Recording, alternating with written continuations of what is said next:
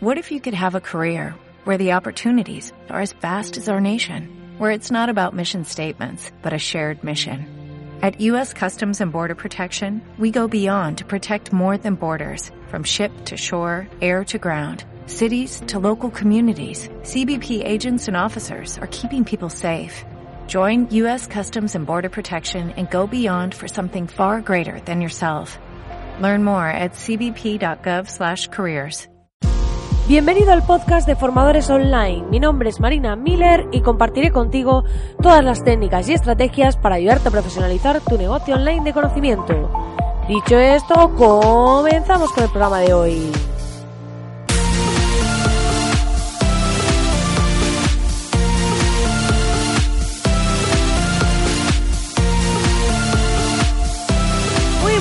Querido oyente, ¿qué tal estás? ¿Cómo te va este día? ¿Cómo llevas el jueves? Yo estoy aquí con las pilas cargadas, como ya sabes, como siempre. Y es que hay gente que se piensa que yo hago este podcast y hago como un papel de persona y que yo luego soy así como poco enérgica y demás. Pero la gente que me conoce sabe que es que en la vida real soy así. O sea, yo soy como súper hype la mayor parte del tiempo. Así que no estoy jugando ningún papel ni estoy intentando aparentar absolutamente nada. Esta es la realidad, es lo que soy, es lo que hago. Y como os digo siempre, también grabo cuando grabo, eh, lanzo el podcast a la hora que puedo. Pero aquí el compromiso es estar cada día, de lunes a viernes, junto a vosotros.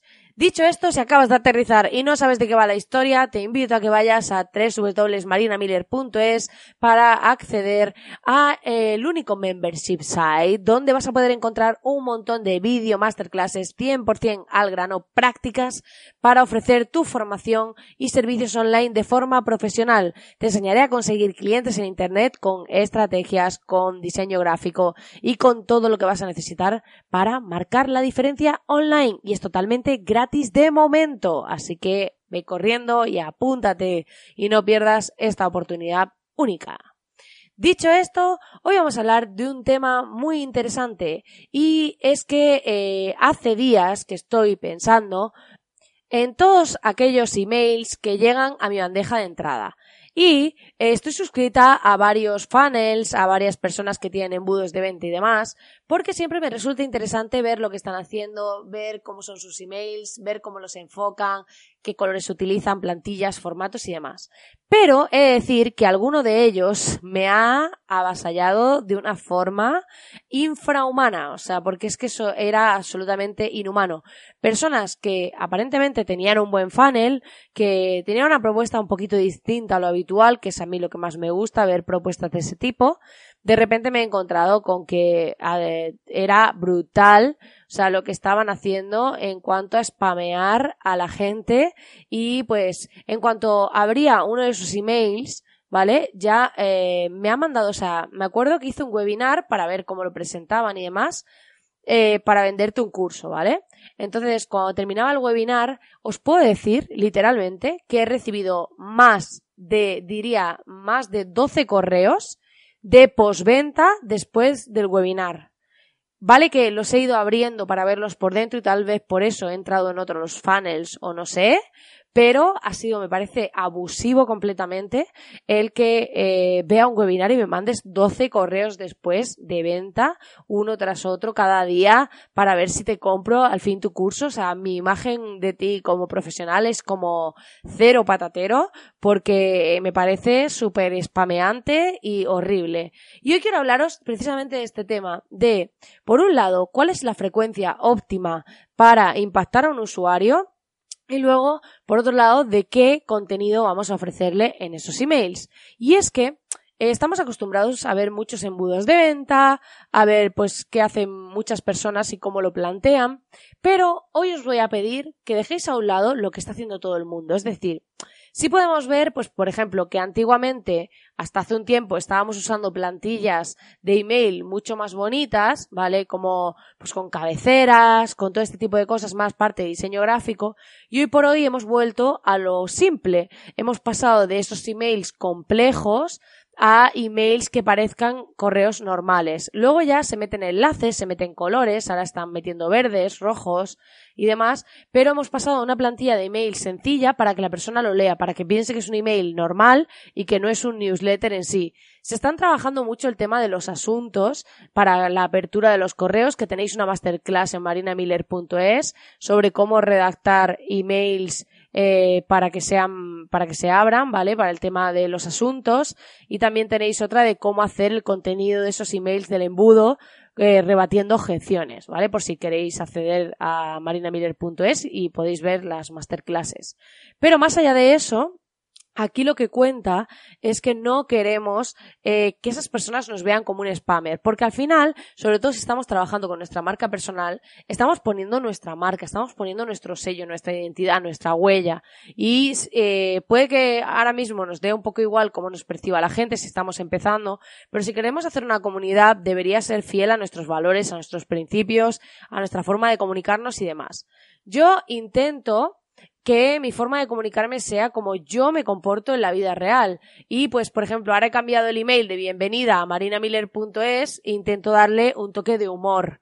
¿Vale? Porque yo soy muy así, soy una persona con mucho humor, me gusta la ironía y demás, y pues intento reflejar eso en mi comunicación, no hacer una comunicación estrictamente formal cuando yo no soy así. Entonces, eh, tenemos que por un lado respetar cómo somos, cómo interactuamos, cómo nos comportamos y toda esa parte. Y por otro lado, pues eh, tener eh, claro qué frecuencia vamos a ofrecer a nuestros usuarios para no ser un spammer. Es decir, qué frecuencia, si nosotros nos ponemos al otro lado, al otro lado de la venta, hasta qué punto nos puedes estar repitiendo o nos puedes estar diciendo que te compremos. O sea, vamos a ponernos al otro lado de la orilla, vamos a ver cómo se vive desde el otro lado y la sensación que genera. ¿A vosotros os gustarían 10 emails diciendo, oye, cómpramelo que es súper descuento y contadores y contadores y contadores? Ya, sea, no, tranquilizaos, o sea, ya está bien. Eh, a lo mejor, después de haberme propuesto un curso, me puedes luego recordarme que lo compre, o luego otro email de, oye, es un super descuento extra o lo que sea, o me puedes sacar anuncios con ese descuento que te van a costar el dinero, pero bueno, yo pienso como que me ha aparecido por casualidad, pero ya no es tan intrusivo como el mail. Pero claro, el mail es más barato, entonces ahí está entre la ética y la moral, ¿no? El, el río que hay en medio.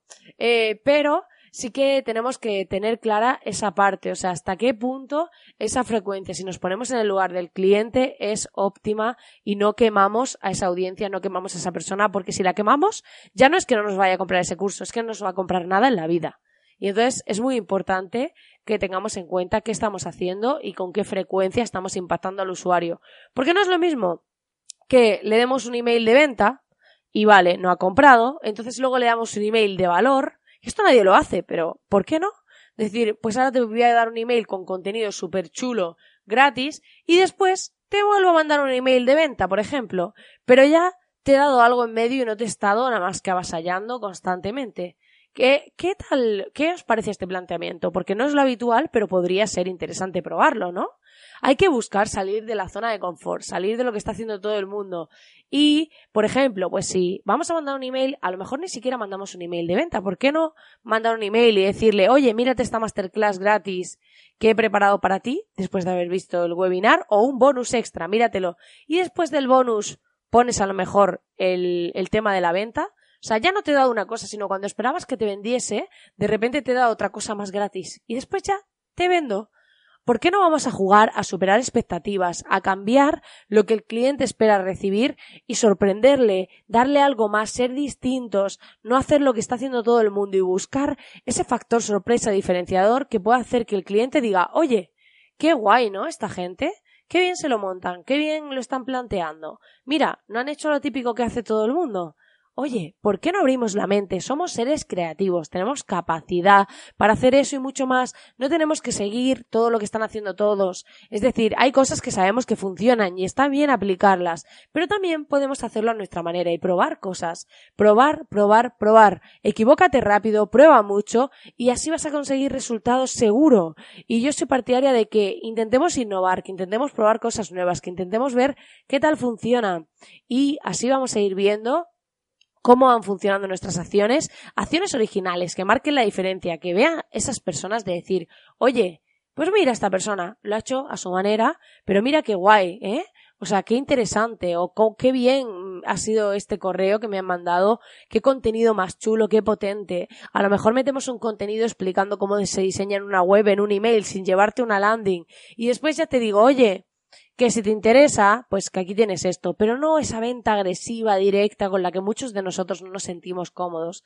Vamos a generar confianza y credibilidad, como digo siempre, vamos a vender de forma amigable, de forma agradable, porque aquí, más que vender, se trata de darle a personas que tienen una necesidad lo que necesitan, porque tú tienes un producto para cubrirla, pero eso no quiere decir que te tenga que poner el producto delante de la cara y que te diga cómpralo, cómpralo, cómpralo. No, hay mil formas de hacerlo y es verdad que funcionan factores como la urgencia, poner estos contadores, dar avisos, descuentos, todo eso funciona. Si funcionar, funciona, pero que eh, también se puede ganar mucho dinero robando y no queremos robar, ¿no? Pues eh, por un lado es un poco lo mismo. O sea, sí, pues hay muchas cosas que funcionan, que se consiguen resultados, pero a veces yo prefiero que algo funcione un poco menos o de manera distinta y sentirme bien con lo que hago, acostarme tranquila y estar haciendo una marca a largo plazo que sea mucho más potente, mucho más sostenible, más allá de la inmediatez de la venta del momento. Pues nada, querido oyente, hasta aquí el programa de hoy. Espero que te haya gustado, espero que te haya aportado una nueva visión sobre este tema. Y ya sabes que agradezco enormemente tus valoraciones de 5 estrellas en iTunes, así como tus comentarios y corazoncitos en iBox. Agradecidísima, como siempre, de que estés ahí al otro lado acompañándome, de vuestros comentarios que me motivan un montón y el feedback que me dais. Cada vez sois más los que os ponéis en contacto conmigo.